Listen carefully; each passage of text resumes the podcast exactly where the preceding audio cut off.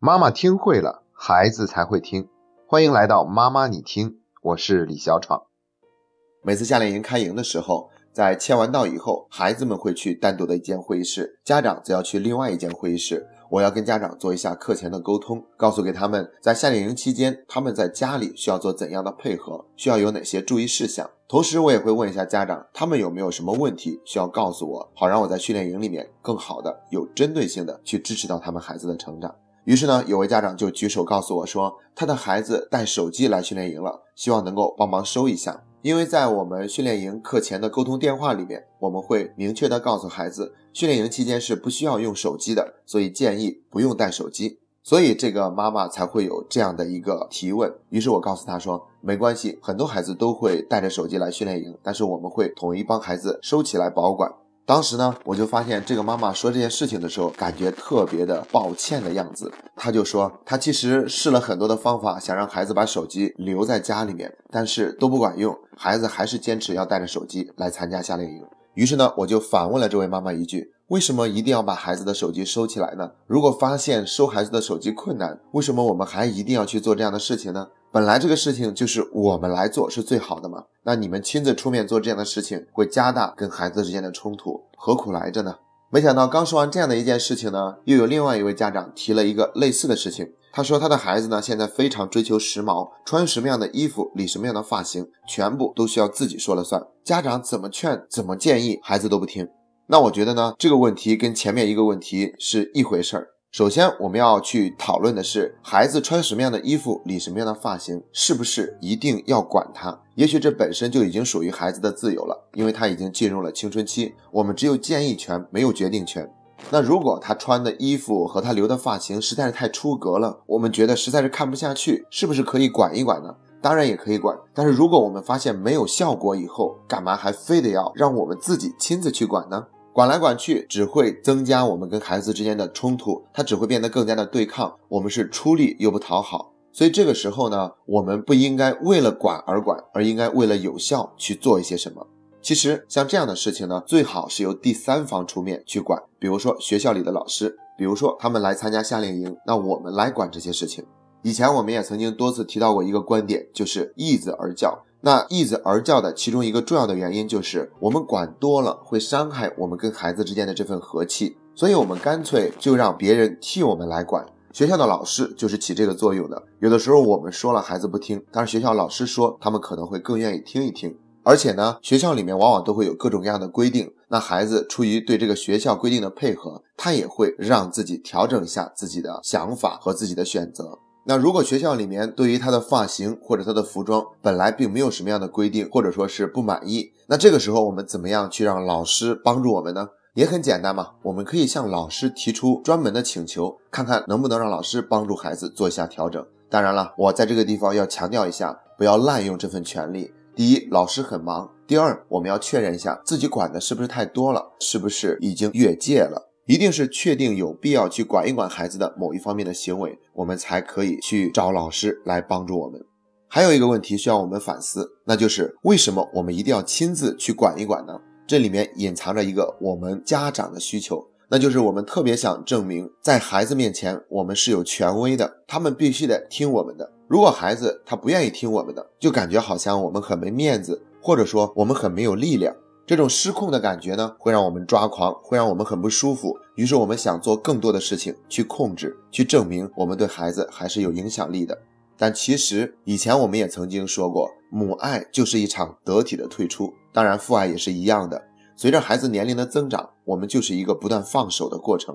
而这里的放手，也就意味着放权。我们必须得尊重孩子，他就是一个独立的个体，很多的事情他开始要自己做主，而不是听我们的。本来呢，这也是一个正常的事情。可是我们有很多的家长期望通过能够管得住孩子来证明自己的那份价值，或者有一种错误的教育理念，就是觉得孩子必须得听父母的。于是我们就会更多的去管，强行去管，哪怕不管用，还是要去管。这样呢，就会带来更多的冲突，带来更多孩子的对抗。我们管来管去，哪怕我们管的是有道理的，可是孩子们也不愿意听了，我们的亲子关系变得越来越糟糕。连我们正确的、善意的建议，孩子都不愿意去听。所以，我要再一次提醒大家：如果我们发现自己管不了孩子的，就可以用易子而教的方式，让别人来帮我们管，特别是学校的老师。同时呢，我们要注意学会放手，学会放权，注意界限，允许孩子成为一个独立的个体，不要再为了那份控制欲而不断的去约束孩子。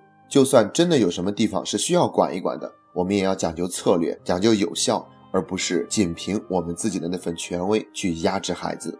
那这就是我们今天要聊的第一个话题，在管教孩子的这个问题上，我们要学会易子而教的方式，尽量避免跟孩子之间发生直接的冲突。特别是我们可以向学校的老师求助，来更加合理的、有效的去解决一些问题。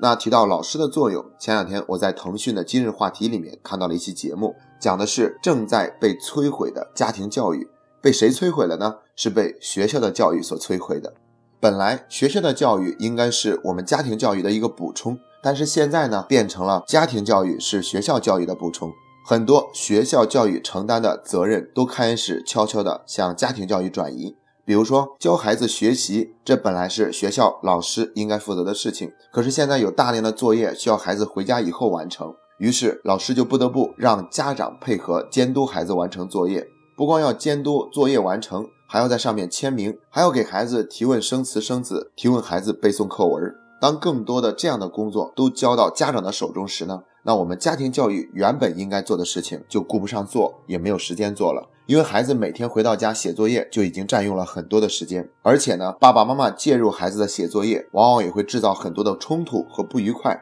这可不是光进入青春期以后的孩子才会有的，小学阶段的孩子也会大量的存在因为写作业的问题跟爸爸妈妈之间产生的冲突。写完作业以后，就算还有时间，无论是做父母的还是做孩子的，可能都没有心情再去做一些家庭教育应该做的那些事情了。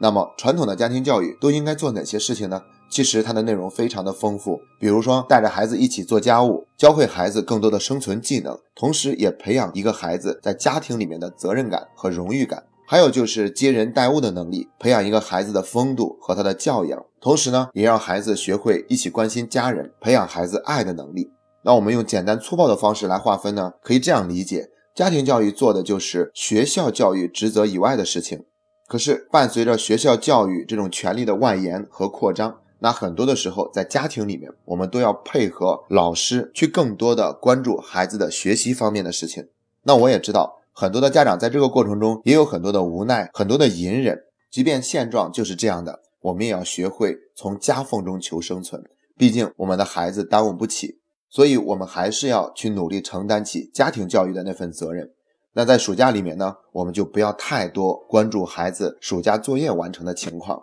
也不要着急着非得让孩子参加什么样的补习班，而是更多的关注孩子日常的生活的习惯和能力的培养。比如说，让孩子学做一些家务，陪孩子一块去打一打篮球，跟孩子一块去学习一下游泳，或者带孩子回一趟老家看望一下长辈，又或者安排孩子一次外出旅游。暑假大概是一年之中我们能够跟孩子有更多交流时间的最好的机会，而且孩子也没有那么多的学习的任务需要完成，所以这应该是我们去尽职尽责做好家庭教育最好的时机。在这里呢，我也是把这个话题留给大家做进一步的思考，看一看我们在暑假需要怎么做才可以提供给孩子更好的家庭教育。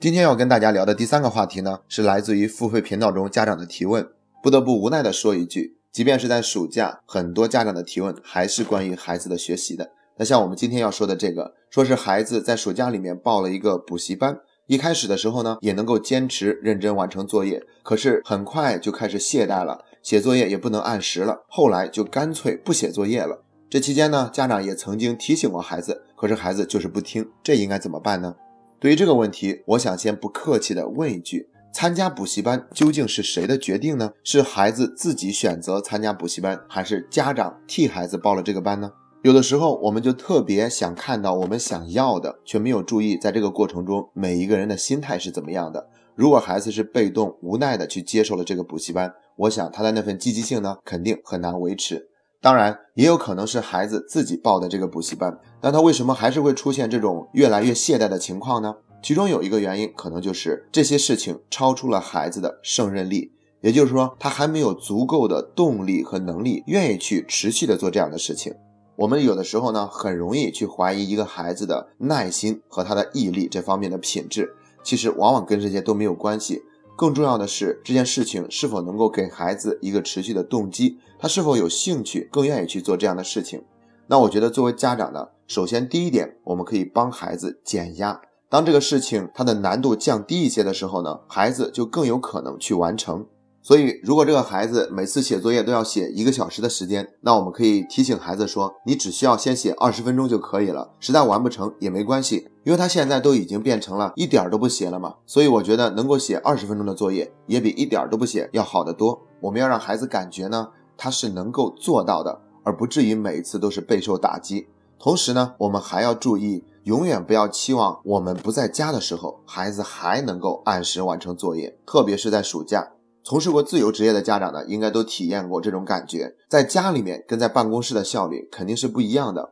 那我们在家里面工作的时候呢，走两步就是沙发，再走两步就是冰箱。那可能我们上了一趟洗手间，出来以后呢，就从冰箱里面拿了一罐饮料，坐在沙发上开始看电视，一看就看一个小时，反倒没有我们花时间专门开车到办公室，在办公室去忙碌更有效率。因为在办公室里面，其他的诱惑是非常少的，我们没有其他的选择，坐在那个地方就只能去忙工作了。那孩子呢也是一样的，他们的自我约束的能力会更弱一些。如果家长不在家，我们还期望他能够认认真真的完成所有的作业，我觉得这个想法有一点理想化。当然了，并不是完全没有可能，但是我们要考虑现在的实际情况是什么样的。如果孩子他已经都不愿意写作业了，我们还期望他能够在我们不在家的时候也按时去做，那这显然是有一点点不切实际的。关于写作业的话题，我们曾经聊过很多次，那其中有几个建议，我在这里重复一下。比如在孩子写作业的时候，我们也陪着孩子一起进入学习状态，而不是在那里玩手机或者看电视，这样会让孩子心里面更加平衡一些。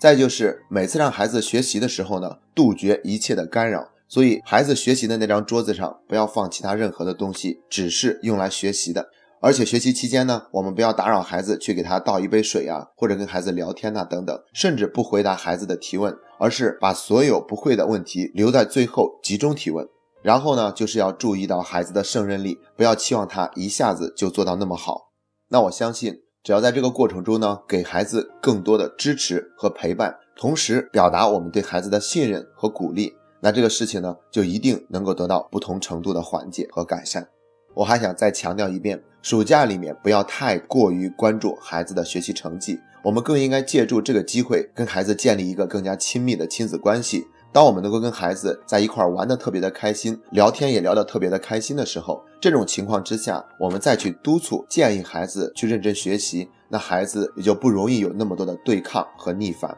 所以做事情不要仅仅盯着我们想要的那个结果，更应该看到孩子内心的感受和需求。如果大家对于我们今天聊的三个话题还有什么样的感悟或者问题，可以在我们本期节目下方留言，我们也会及时的回复大家。今天的节目就到这里，这是妈妈你听陪你走过的第一百二十七天。